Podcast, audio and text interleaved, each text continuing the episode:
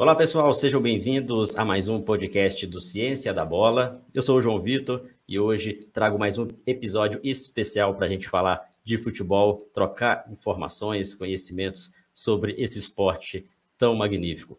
E é o último podcast da temporada, da segunda temporada deste ano. Então, para a gente fechar com chave de ouro, um convidado super especial e tenho certeza que vocês vão gostar bastante. Hoje o convidado do podcast é Paulo Calçade, comentarista esportivo dos canais Disney, ele que é um grande conhecedor do mundo da bola, acompanha o nosso canal aqui do Ciência da Bola, então com certeza é o convidado ilustre. Prazer falar com você, Paulo. Seja bem-vindo aqui ao nosso canal. Oi, João. Olá, olá pessoal do Ciência da Bola. Acompanho mesmo. Tudo que eu posso, eu acompanho para poder, né, no dia a dia, conseguir né, ter mais informações, mais conhecimento sobre esse nosso mundão do futebol aqui, que para quem está no dia a dia, realmente a gente precisa de mais conteúdo e conteúdo de boa qualidade. Então, é um prazer estar aqui com vocês. Valeu, Calçade. Eu, vocês sabem, pessoal, o Calçade é um comentarista que preza muito pelo conhecimento dentro do futebol. Né? Basta ver aí a quantidade de livros atrás aí do, do Calçade, né? Que é um conhecedor do mundo da bola, mas que quer estudar um pouco mais, sempre se aprofunda, se especializa é, com certeza, comentaristas como o Calçade faz com que também muitas pessoas entendam o futebol de uma forma diferente e similar do que a gente trabalha aqui no Ciência da Bola. Então, Calçade, para a gente fazer esse papo aqui nesse podcast, queria fazer uma pergunta inicial, que é uma pergunta que eu sempre faço para os convidados que, que vêm aqui participar com a gente, que é sobre o, o, o quanto que a ciência está dentro do futebol. O futebol é uma ciência para você ou a ciência ou as ciências estão dentro do futebol? Bom, as ciências estão dentro do futebol, porque eh, o futebol ele tem várias, ele absorve várias ciências, né? E a gente se pergunta o que é um treinador hoje? Hoje um treinador de futebol ele é o coordenador, o administrador, o gestor, o comandante de, de um grupo multidisciplinar imenso, né? Assim, com várias ciências ali. Então ele tem condição de conhecer tudo profundamente? Não, porque ninguém tem mas ele precisa pelo menos saber do que se trata para poder interagir com essas várias ciências que compõem o futebol. Então é e a gente está num, num, assim, num, país, especialmente Brasil, né, que a, a, maneira de sentir, de pulsar o futebol, a gente ainda convive com essa, é, essa uma é, existe aí uma, uma guerra né, velada, que é daquela galera que acha que tudo é muito simples, muito fácil e que não se deve complicar, né? mas quem disse que a ciência complica? A ciência não complica nada, a ciência explica. Então eu acho que a ciência é fundamental para o futebol para ele ficar muito mais divertido, saber as, por que as coisas acontecem. Sempre o meu, o meu objetivo, aquilo que me moveu era saber por que determinado fato ocorreu. O que gerou o que contribuiu para que aquilo acontecesse. E a gente tem que entender como as coisas realmente funcionam. Senão, vira aquela famosa conversa de boteco. Todo mundo tem razão, todo mundo sabe, mas ninguém entende nada especificamente. E no futebol, como a gente. Esse é o momento do Brasil, mas serve para o futebol, né? você não pode explicar, é, você não pode é, combater ciência ou argumentar algo científico com uma opinião sem embasamento impossível. Né? Não posso debater com um médico sobre medicina. Eu não tenho a menor condição disso. Então, não posso falar para um médico: olha, o seu embasamento científico não vale nada porque a minha opinião é diferente. Se eu não tiver um argumento né, do tamanho daquele que ele está me oferecendo, eu não posso. Né? E como o futebol é algo, é, isso é legal, é o domínio público, todo mundo acha que entende profundamente. Mas o futebol, ultimamente, né, isso de muitos anos para cá, as ciências foram se aprofundando e explicando. O que, que a ciência faz? A ciência olha distante, elabora uma, uma tese, um protocolo, um estudo, traz para o futebol, entende se aquilo, se aquilo é positivo ou não, se aquilo é negativo, qual o impacto real no futebol e esse resultado é devolvido para a ciência, para a academia, para novas análises. E assim acontece em todas as áreas. em todas as áreas do conhecimento, inclusive no futebol. Né? É, eu sei, as pessoas têm uma dificuldade muito grande para perceber que o futebol também é científico. Ele é um entretenimento, ele é alegria, ele é arte, mas tem ali ciência para compor os detalhezinhos. Por que, que um time, talvez aos 45 segundo tempo, está correndo mais do que o outro? Por quê? Tem que ter algum motivo. Não pode ser só aleatório. Ah, porque os caras gostam de correr. Bom, não é, né? Tem todo um trabalho atrás disso. Então, é isso que me move, é isso que me interessa cada vez mais no jogo. Saber por que acontece e por que não acontece. É, muitas pessoas confundem, né, Calçade, que a ciência vai prever o resultado. Né? E, não é, não, dessa, não é dessa forma que, que a ciência funciona, não, não vai prever. O máximo que, que dá para acontecer é predizer ou estimar chances de alguma coisa acontecer. Mas o que você disse, eu concordo 100%. A ciência, ela, é, ela, não, não é, ela não existe com base na opinião.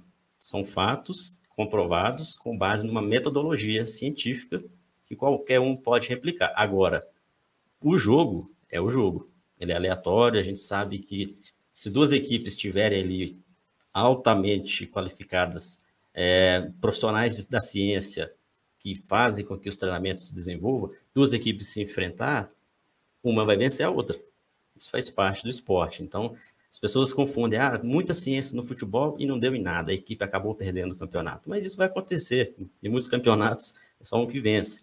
Só que é, é, o que você disse também sobre a questão de ser cultural, é, o, esporte que todo mundo acha, que entende, né? mas para quem trabalha, para quem faz o futebol acontecer, né, quem trabalha diretamente com o futebol, não, não pode trabalhar com base em achismos.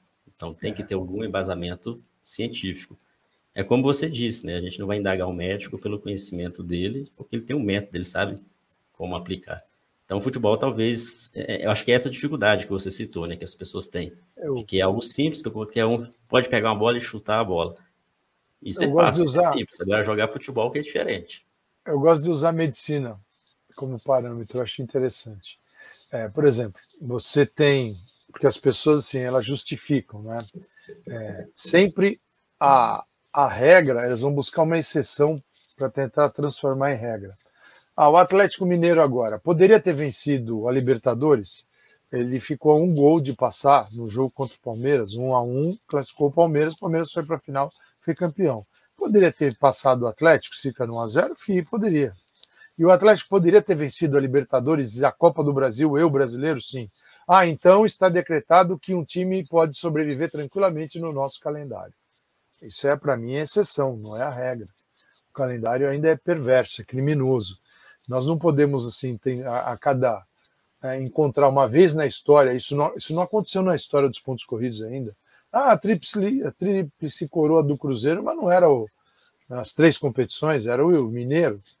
Desculpa, o estadual eu, eu nem eu passo batido, né? Porque é outra coisa para mim. Estou falando Copa do Brasil, Brasileiro e Libertadores, como a gente vê acontecer na Europa, que de vez em quando acontece, é raro também, não é comum pelas forças distribuídas, mas as equipes conseguem chegar à final de três competições jogando 55 partidas no ano e não 80, 70, né, com a minutagem lá no alto. Mas eu gosto de usar a medicina para dizer o seguinte: se eu fizer tudo certo, eu faço tudo certo, é, dentro daquilo que a ciência dispõe para a gente, você tem um protocolo, olha, você deve agir desta forma. Perfeito. Qual é a chance de o que eu tenho de salvar o meu paciente? Ela é, pode ser grande. Mas um médico pode oferecer certeza você chega lá no médico e fala, doutor, posso tomar uma aspirina que é 100% certeza que não vai acontecer nada? Nenhum médico vai te falar assim. Fique tranquilo, porque tem 0,00001% pode dar um problema com aspirina. E aí a, o médico não pode garantir isso. Então, você, aquilo, a, a, aquele momento que a ciência te trouxe, aquele conhecimento disponível, é o com o qual você trabalha. Então, você faz tudo certo pode, o paciente pode não sobreviver. Eu, eu tenho dois grupos. Para usar algo muito concreto, eu vou testar um novo medicamento. Eu tenho aqui um protocolo científico que eu vou aplicar no grupo A e no grupo B. No grupo B, eu vou dar placebo, que é uma pílula de farinha. No grupo A, eu vou dar o remédio. O que, que você detecta no, no grupo B? Que alguns pacientes melhoraram tomando a pílula de farinha. Aí eu faço o quê? Dou farinha para todo mundo? Ou eu dou remédio para todo mundo? Então, futebol também assim. Eu tenho, uma, eu tenho um protocolo, tenho uma maneira de agir, eu vou agir. Isso não me dá garantia que todos os trabalhos vão ser campeões, mas apenas que se existia um método, esse era o método, da, naquele momento, reconhecido como o melhor método a ser aplicado para aquela situação. Ponto final, cara. Para que, que eu vou discutir com achismo se aquilo. Ah, mas teve tal time que tomou o placebo lá, né? fez tudo errado e deu certo. Eu não vou adotar o tudo errado para dar certo. Eu vou tentar adotar o tudo certo e saber que pode dar errado. Então, se cara, é, é, a vida é assim. Então as pessoas tentam o tempo todo quebrar, é, tirar, extrair, né? É legal, muito, é bacana jogar para a torcida, falar, ah, isso aí, esse programa aí é muito, as pessoas são parece programa de economia, falando do futebol. Cara, é seguinte, você tem um público que, se é para eu interagir com o torcedor lá no meu programa, da mesma forma que está sendo naquele momento, tem alguém discutindo no bar, por favor, não me assista. Assista o pessoal do bar, que é muito melhor a conversa, porque são especialistas de conversa de boteco. Eu não quero ser. Até porque tem um lado econômico aí.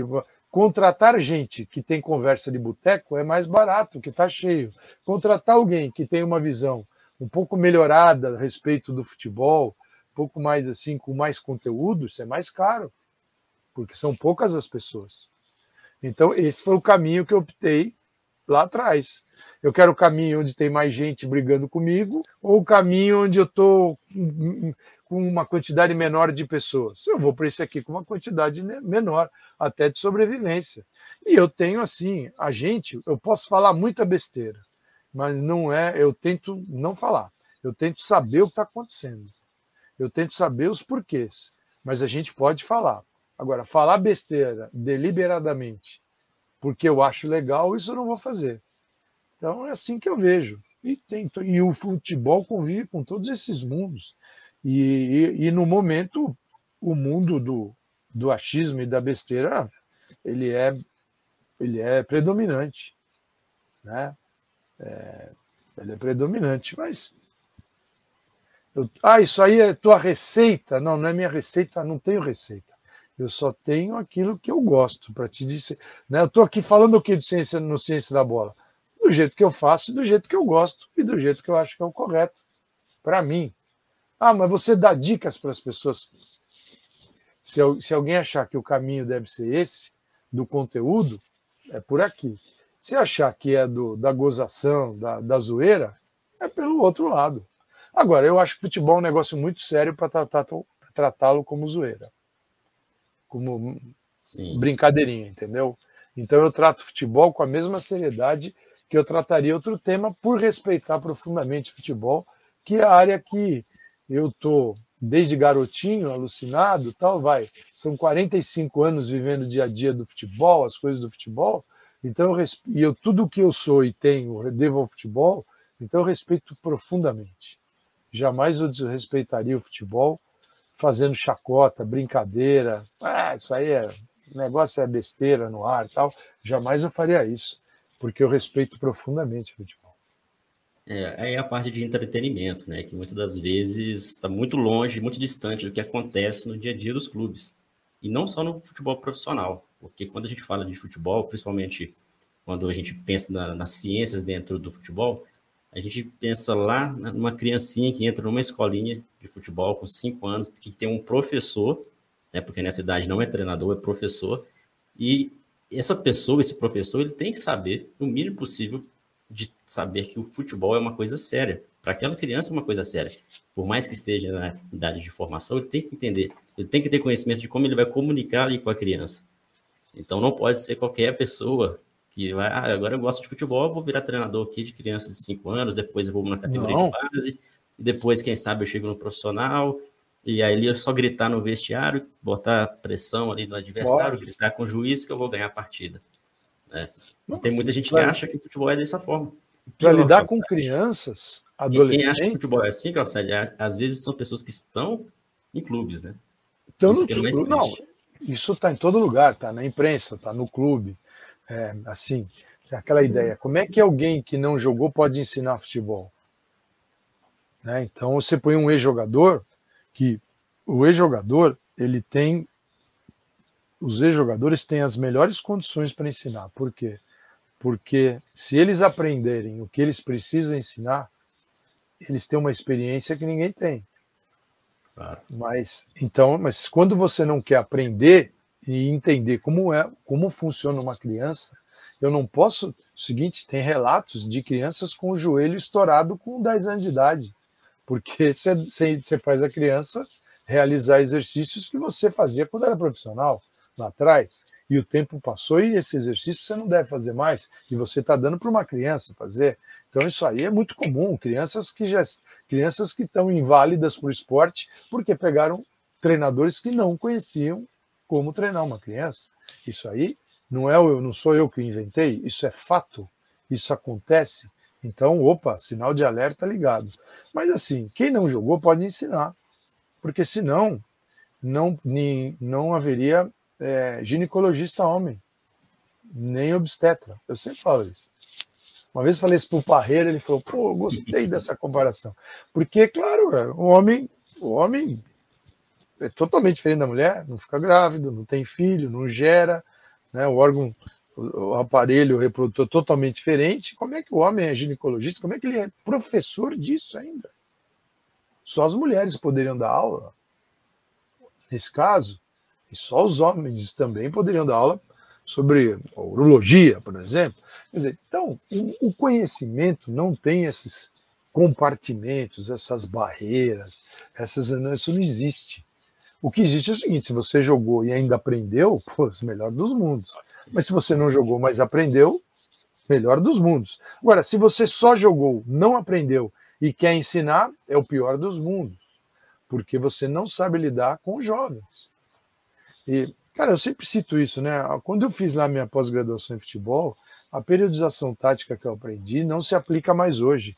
Então, para que, que ela serviu? Para que eu conhecesse e continuasse aprendendo que o mundo evoluiu, aqueles métodos foram modificados, né, que eram métodos mais tradicionais, que vinham lá do, daquela base do treinamento, do atletismo russo adaptado ao futebol, e hoje o futebol tem um conhecimento específico direcionado para pré-temporada, por exemplo, né? de cargas, volume, intensidade, que tipo de exercício você faz, tal. É, entendeu? Se eu ficasse ali parado no tempo, abraçado com aquele conhecimento, hoje eu estaria disseminando algo que não cabe mais. Como o médico que para no tempo, como o engenheiro que para no tempo, como o advogado que para no tempo, como é, qualquer um que fica abraçado a uma ideia que se, se desenvolveu. É, a vida da gente assim em qualquer área, não é no futebol, não.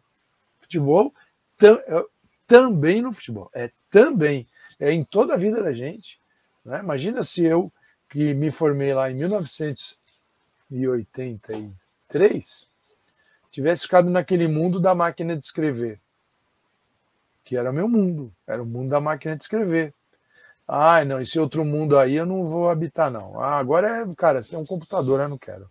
É, você tem uma maquininha, agora você você digita aqui, passa fotos por aqui, tá? Não, não, não, não, não, não quero. Quero aquele sistema antigo que cada cor demorava sete minutos para transmitir e se caísse a linha tinha que fazer outra vez. Cara, parar com isso, né? Parar com isso. Gente, não vamos sim, não vamos criar barreiras para a gente mesmo. E o futebol não escapa, cara. Embora seja uma atividade lúdica, é uma diversão, mas para quem faz e constrói, você tem pilares científicos né? Até um circo. Imagina um circo. Que coisa linda um circo.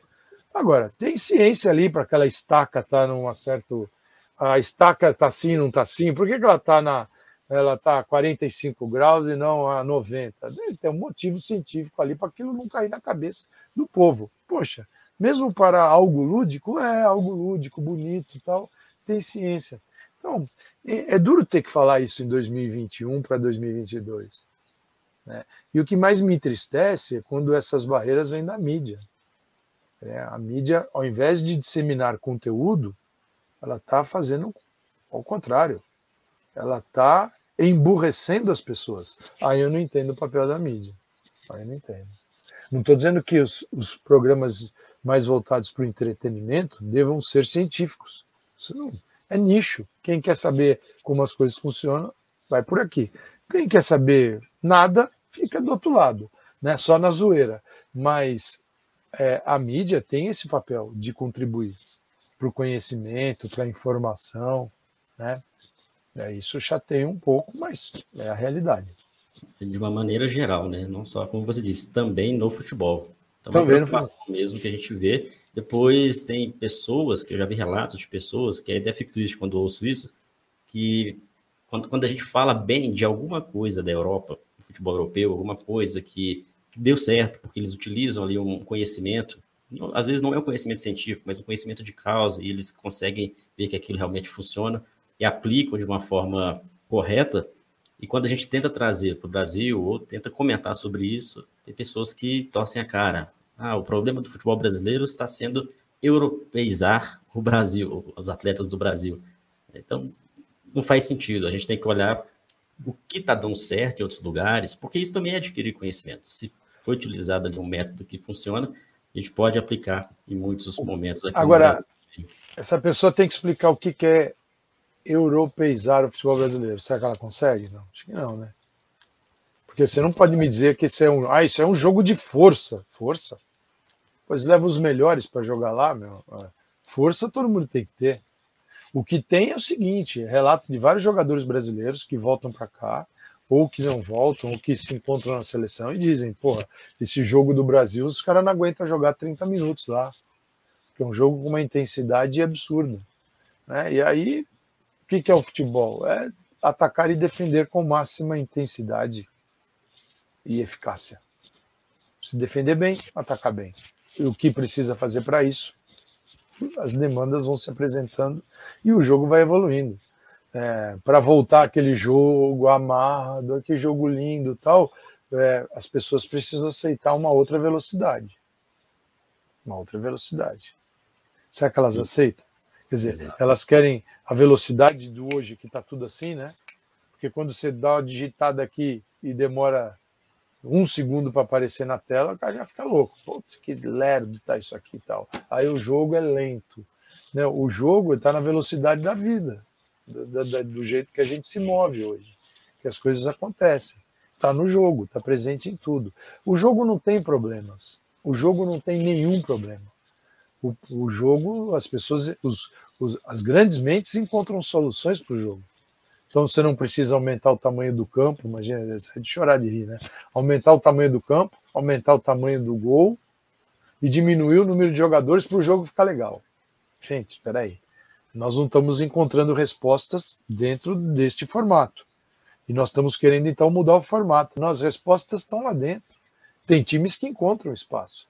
Bem treinados, muito inteligentes. Por isso que a gente tem que produzir jogadores inteligentes, cada vez mais.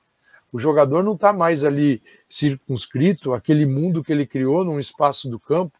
Isso aqui é meu mundo. Aqui eu driblo, driblo, driblo, driblo, driblo e esse aqui é meu mundo. Tá, cara, o seu mundo tem 105 por 68, o campo todo, não é assim. Né? Então, o jogo, ele evolui. A gente tem que evoluir, tem que evoluir o, o, o sistema de treinamento. Ah, o espaço não existe? Como criar? Ué, por quê? Porque se a gente conseguiu reduzir pelo conhecimento, né, marcando, tirando espaço, posicionando o jogador, fruto do treinamento, por que, que o inverso não é possível? Isso já está acontecendo.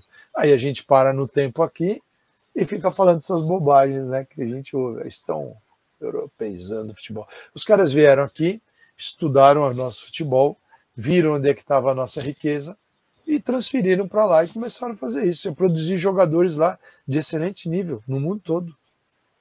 No mundo todo. Né? Mas só tem jogador bom no Brasil? Imagina, né?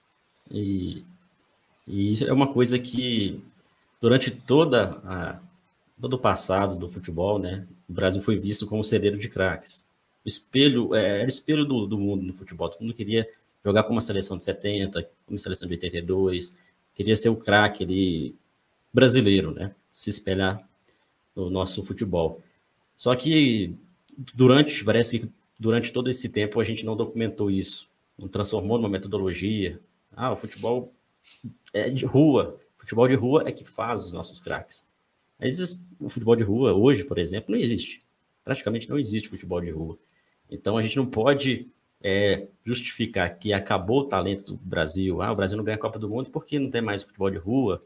Agora a gente tem que trazer o conhecimento da Europa. Não, pelo contrário, eles, eles que estudaram o futebol a fundo. Eu falo eles, os europeus, porque a grande parte da literatura do futebol é, de língua portuguesa, principalmente, vem de Portugal, ainda é. incipiente aqui no Brasil. Mas outros países, a Espanha, a Alemanha, eles estudaram o futebol e, claro, entenderam como funciona até o futebol brasileiro. Entenderam como é a metodologia. É, essa metodologia da rua, ela, ela, ela pode ser replicada em outros lugares. Não é a rua que faz o atleta se desenvolver. É a metodologia, o formato ali, é o jogo reduzido, é, a, a dois contra um, um contra um. Então, é, é esse tipo de futebol que as pessoas ainda acham que vai salvar o Brasil, vai salvar o futebol brasileiro.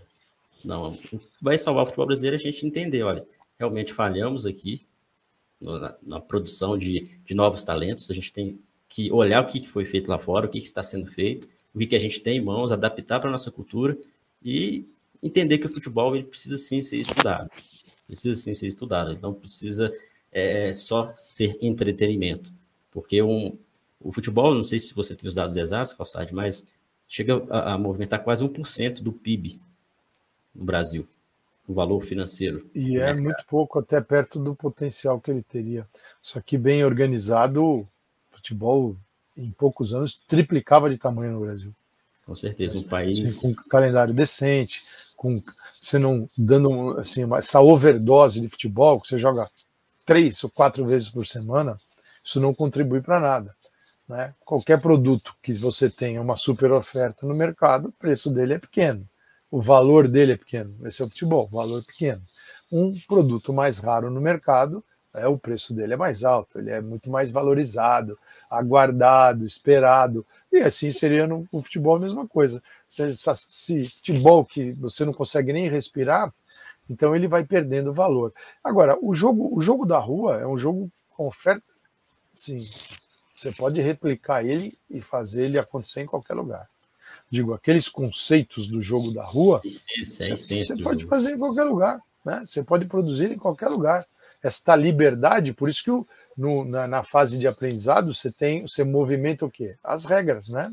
Regrinhas, toques na bola, espaços, situações, finalização, liberdade do drible. Você pode fazer tudo isso. Você não, não precisa tornar o jogador mecânico. Claro, ah, então aqui ninguém errou na mão. Claro que muita gente acabou errando, tentando mecanizar no, no momento que não é para fazer isso, que é o momento da liberdade. Mas isso não quer dizer que os, os garotos e as garotas, as, as meninas também, não possam crescer com um aprendizado a respeito do jogo, que o jogo, por que, que eu faço isso? Por que, que eu jogo dessa maneira? Uma vez falando com o Agostinho Peralta, que dirigiu aqui as escolas do Barcelona, escreveu Espaços de Fase, quero que meu time jogue como o Barcelona de Pep Guardiola, né? E o Agostinho falava assim, eu falava sobre superioridade, superioridade, né? No campo. E ele falava assim, mas os meus, se você perguntar sobre superioridade para os meus alunos, eles vão te perguntar que tipo de superioridade você está falando. Numérica, posicional, socioafetiva, né? É, que tipo, porque são vários tipos de superioridade que você cria no campo. E por que, tem que saber isso? Porque o teu jogo é conduzido a criar essa superioridade. Se eu tenho um problema de espaço pela, pela marcação, o que, que se faz? Ainda mais dentro dessa ideia de jogo de posição. Eu induzo o meu adversário, eu crio armadilhas para o meu adversário, eu atraio o meu adversário para as zonas do campo com a posse de bola, para jogar por outros setores onde eu tenho superioridade. Então, você. Por que a posse de bola? Para dominar as ideias do jogo e fazer com que aconteça do seu jeito. Então, a criançada vai começando a aprender isso. Você tem que saber, você tem é a mão certa. Você não vai tirar todo o lúdico de um menino ou de uma menina e colocar na cabeça dele um, esse esquema aí, matemático. Mas ele cresce sabendo que existe algo além no jogo. Que e isso lá em Viçosa, professor Israel Teodo Costa, né? aliás, deixa eu ver, olha, acabou de chegar aqui, ó, segunda edição. Esse é um dos livros mais legais que tem. Aqui, ó. Excelente livro. Né? Isso aqui é a segunda edição, com Júlio Garganta, professor José Guilherme, para um futebol jogado com ideias, né? concepção, treinamento e avaliação do desenho tático de jogadores e equipes. Isso aqui é para formar equipes e jogadores inteligentes. Né? O mundo está pensando nisso. O seguinte, você quer é para ganhar Copa, é para ganhar campeonato, é para jogar um futebol melhor, mais gostoso de ser visto, que consiga romper as marcações, porque a marcação não é um mal, a marcação é um bem. Eu, quem domina tem que aplicar. Agora eu tenho que dominar a marcação e tenho que dominar também como quebrar a marcação. Isso é jogo. E o jogo evolui. Eu acho que a dificuldade que a gente tem no futebol é de perceber que ele é um fenômeno em constante evolução. Então, não dá para criar recortes e ficar olhando para esse recorte que a gente criou lá para trás o tempo todo como se fosse a base para o futuro são recortes. Hoje, qual é o jogo que se joga? Esse aqui.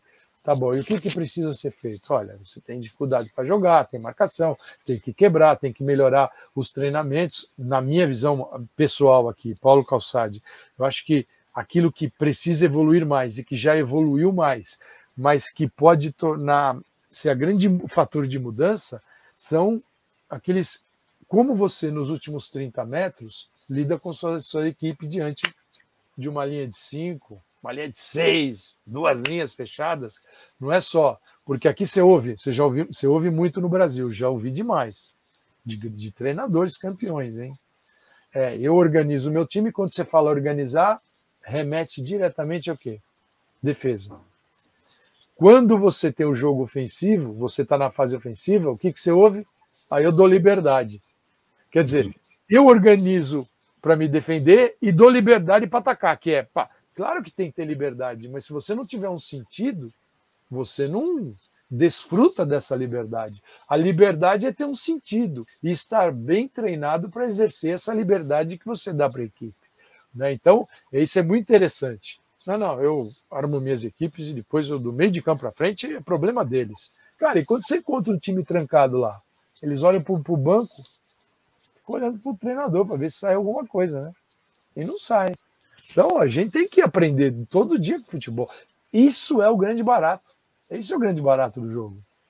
Não é eu pegar a bola e te pegar a gente, vai, não, eu pego só atacante, você é defensor, eu pego você no mano a mano, sou driblador, te deixo sentado, a gente acha que futebol é só isso. Ah, tá bom, e quando chegar um segundo marcador, um terceiro, você tem todo um bloco, um time trancado, te trancando de um lado, e você não entra, como é que faz?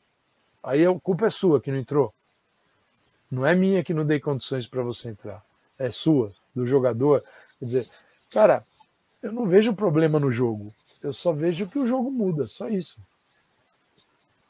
Realmente, quando a gente fala de futebol, principalmente a coletividade, é, ela não é anárquica, né? O futebol ele, pode ser aleatório, mas não é anárquico. Ele tem uma organização por mais que a gente não saiba o que, que vai resultar dessa organização, ela tem que ter uma organização até para que a equipe possa se guiar ali durante é, é. percorrer todo o território do campo, né? E é alguém pode escorregar, alguém pode escorregar, que nem o Andrés Sim. Pereira lá escorregou na final da Libertadores, e tudo vai para o espaço. Aí você fala assim, então tá vendo? Vocês estão perdendo tempo falando isso, porque o jogador pode escorregar. Perfeito. Quer dizer que então eu fico esperando alguém escorregar e eu não trabalho. Você não trabalha. Você não tenta, sim, é, conhecer profundamente seu adversário, os defeitos, as virtudes, os seus defeitos, as suas virtudes, e você então, em função disso, porque um erro pode decidir o jogo, você não prepara o jogo. Você vai lá no modo aleatório e vamos, vamos, vamos, vamos, vamos. Não. Você fecha todas as frentes, possíveis, você trabalha muito bem. O que, que fez Abel Ferreira na final da, da Libertadores? De uma forma bem analítica, ele, ele dividiu o futebol. A gente sabe que o futebol dentro do campo não se divide, ele é uma coisa só. Mas, olhando dele analiticamente, ele pensou: tecnicamente, quem tem vantagem nessa final? É meu adversário. Tá bom. Fisicamente, sou eu. Taticamente, opa, serei eu. E emocionalmente eu também tenho que controlar meu time aqui, ó. Porque jogos parelhos entre forças parecidas, e nem dá para dizer que eram assim tão parecidos, mas a gente sabe que é aqui que é decidido, aqui dentro. Aquele que tem mais condições. Então, das quatro, ele, puxa, três teoricamente eram favoráveis a ele. E ele ganhou. Ele ganhou. Ah, mas se o Andrés não escorrega, tudo isso que vocês estão falando não valeria para nada. Você tem razão. Mas então eu não faço nada. Né? Eu não faço nada. Eu atravesso, saio, saio vou, vou, posso ser atropelado? Posso. Andando na rua? Posso. Mesmo olhando para o carro que está vindo, posso ser atropelado? Pode. Então, porque eu posso, eu não olho mais. Eu saio atravessando a rua sem olhar para os lados, porque eu posso ser atropelado de qualquer jeito? Não. Você faz o certo. Aquilo que é o certo dentro da nossa visão de tentar o quê? Minimizar o risco. Agora, risco zero, se fosse risco zero, não era jogo, né? E a gente não, nem, nem olharia para esse negócio aí chamado futebol. É. Então, cara, assim, é, é muito fácil ter argumentos contra esse lado estratégico, tático, científico, mas são esses caras que fazem a diferença hoje. São esses caras que fazem a diferença. São, não, não, não são os outros. Com certeza, Calçado. A gente tem que entender que quanto mais conhecimento a gente tiver sobre determinada área, mais preparado a gente vai estar. Não existe nem na ciência algo é 100%, né? Até é, o pessoal que está nos ouvindo, está nos assistindo, muitos artigos científicos dentro da área do futebol não são 100% de certeza. A significância claro. é 95%, 99%. Isso para porque a, a metodologia científica ela já, já funciona dessa forma.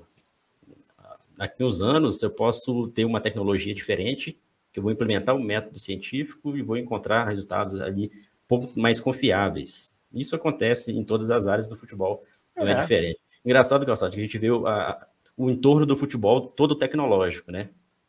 A gente vê desde a parte de comunicação, a parte de eletrônica ali da arbitragem, é, toda a parte de mídia, mas parece que quando está dentro do campo, tem que ser o preciosismo lá dos anos 50, dos anos 40.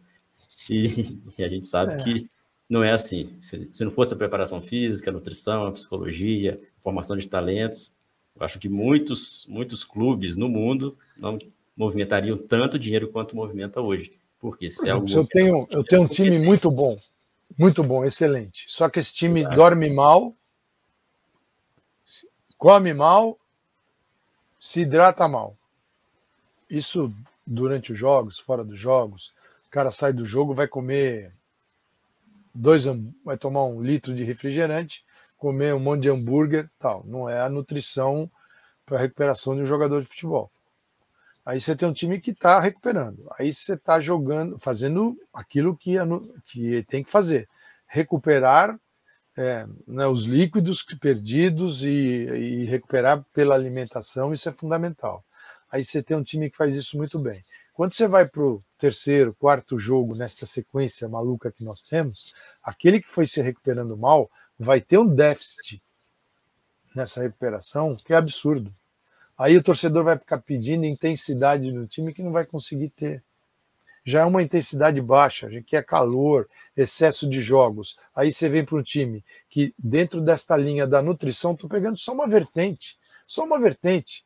Nutrição Pô, o Guardiola, pô, no livro dele conta, chegou lá no Bayern de Munique e mandou fazer uma cozinha no ônibus lá. Quando os caras voltavam do jogo lá, vinham de ônibus, seguinte, cara, a comida é essa aqui, ó, pós-jogo é isso aqui que vocês têm que comer.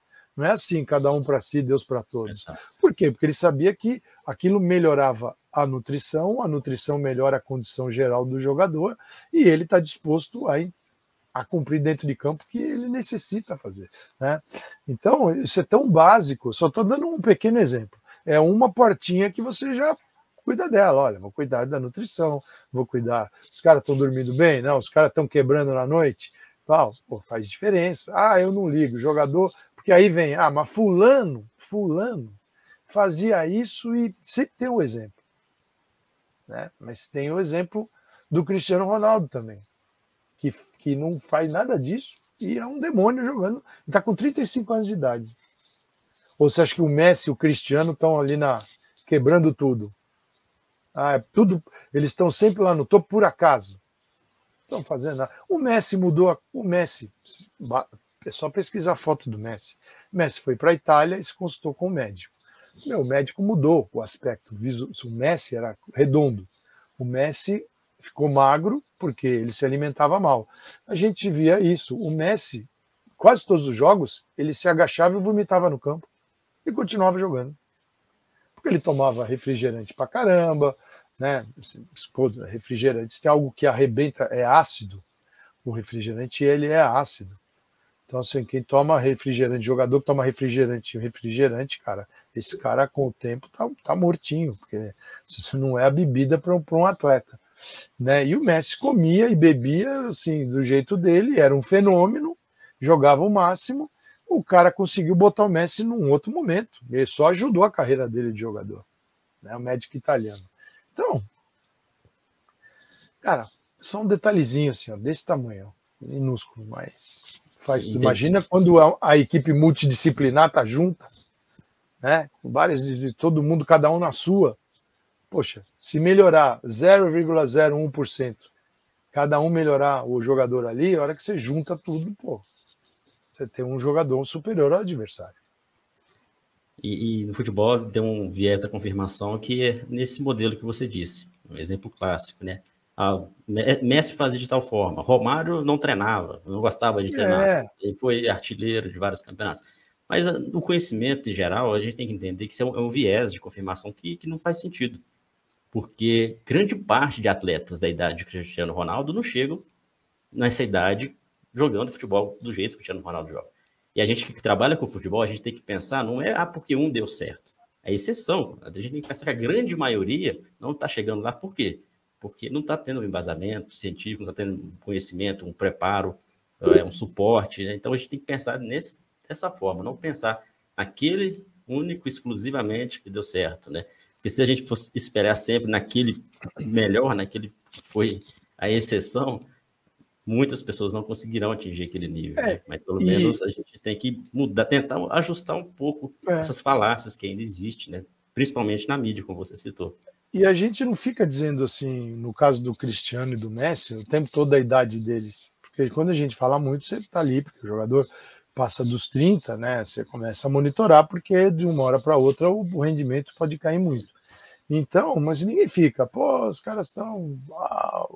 O Cristiano, o Cristiano e ele, o Messi ainda são tratados no futebol como né, os caras, né, os, os, principais. Então, isso é, é importante. Gente, sim, o, o João, quem quer acreditar, acredita. Quem não quer, meu, que acha que aquelas coisas. Ah, mas eu jogo bola na várzea e eu, com esse salário aí, Cara, nunca vi ninguém ser melhor atleta por causa do, do dinheiro que recebe. O dinheiro é fantástico. Mas se fosse assim, você pegava os velhinhos bilionários e botava para correr 100 metros. Eles iam terminar na frente do Bolt. Por quê? Porque pô, ganha muito mais dinheiro que o Bolt é milionário, vai correr mais que o Bolt. Quer dizer, tem umas coisas que as pessoas nem pensam para falar. Né? Eu, sim, infelizmente a gente acaba discutindo isso com gente até bem formada. Eu já teve já teve casos de professores, porque assim, o negacionismo que a gente fala hoje no Brasil, ele está presente no futebol ó, há muitos e muitos anos. E é um negacionismo que ele vem de todos os lados, não é um viés de esquerda, de direita, tal. Ele é negacionismo, porque tem a negação da ciência. Isso é negação, tá? é a negação total. E vem, isso vem, a, já me peguei tentando fazer o professor entender que o futebol também tem esse outro lado. E não, né? As pessoas acham que não, por exemplo, o professor. Então, cara, é, é muito comum isso aí.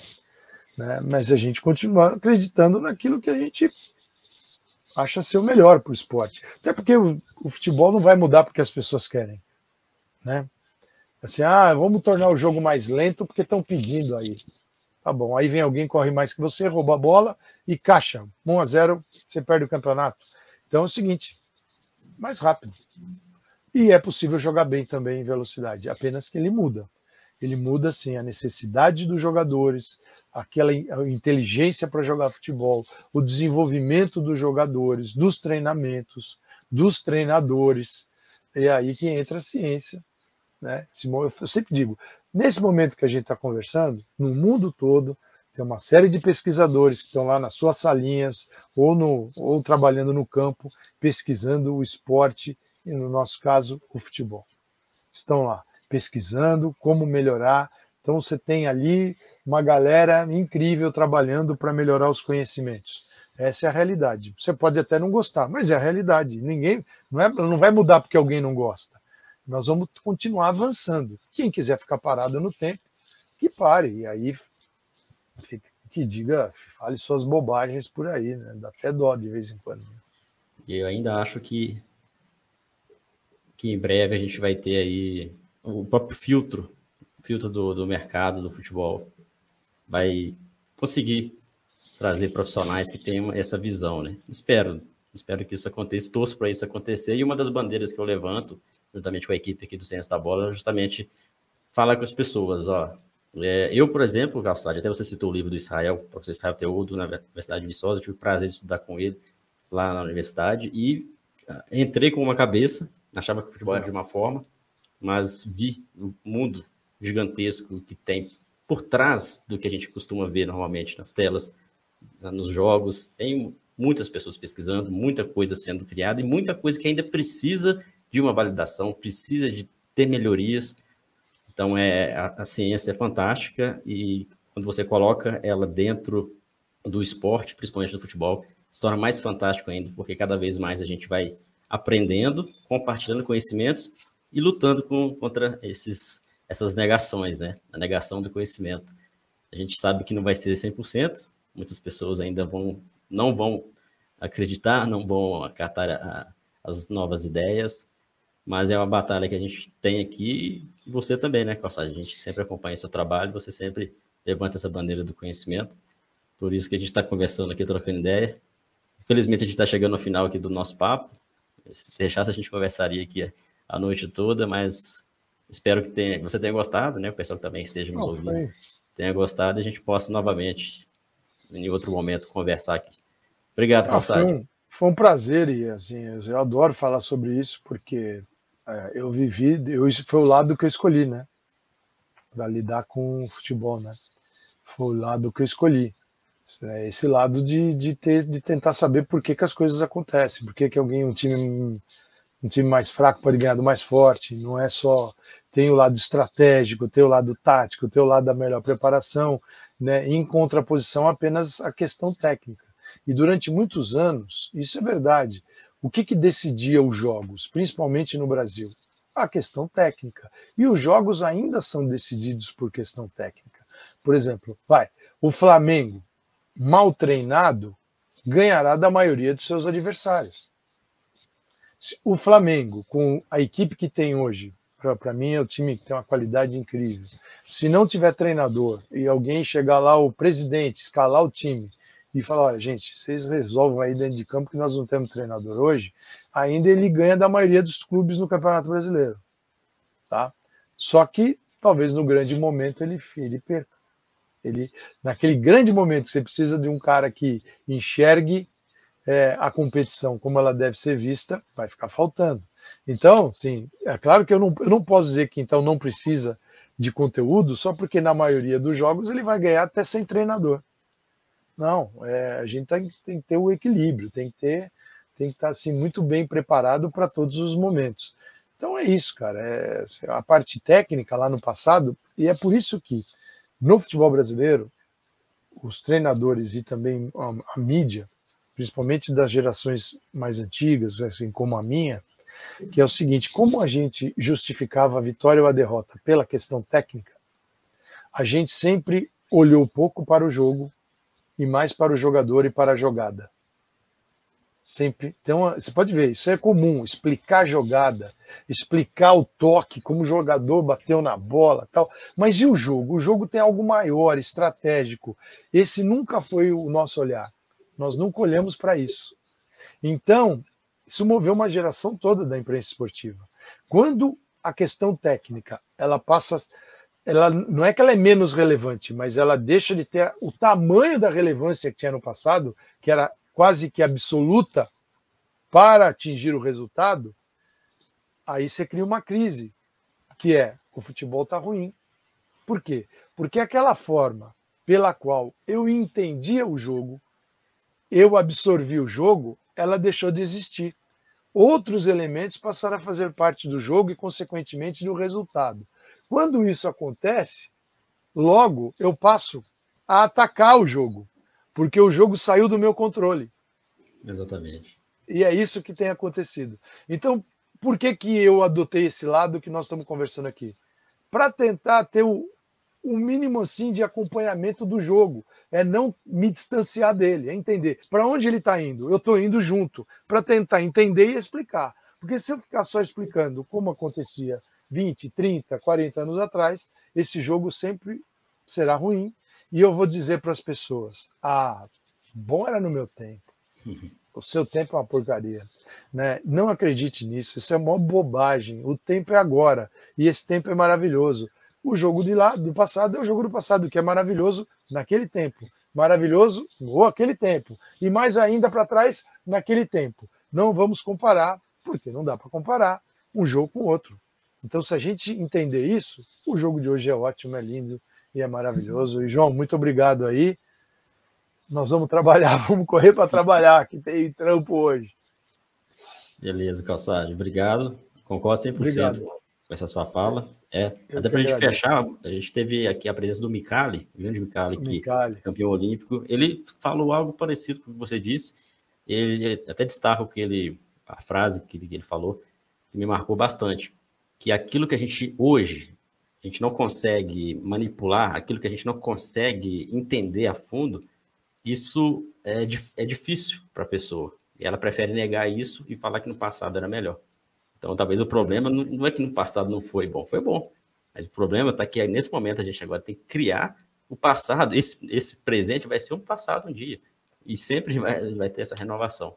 É. Então, é, é, a bandeira que a gente levanta aqui no Ciência da Bola. A gente vai continuar com esse trabalho, fazendo com que as pessoas abram a cabeça para o futebol, entendam quão magnífico é esse esporte, também por outras perspectivas, né? E a gente vai continuar conversando, Calçade.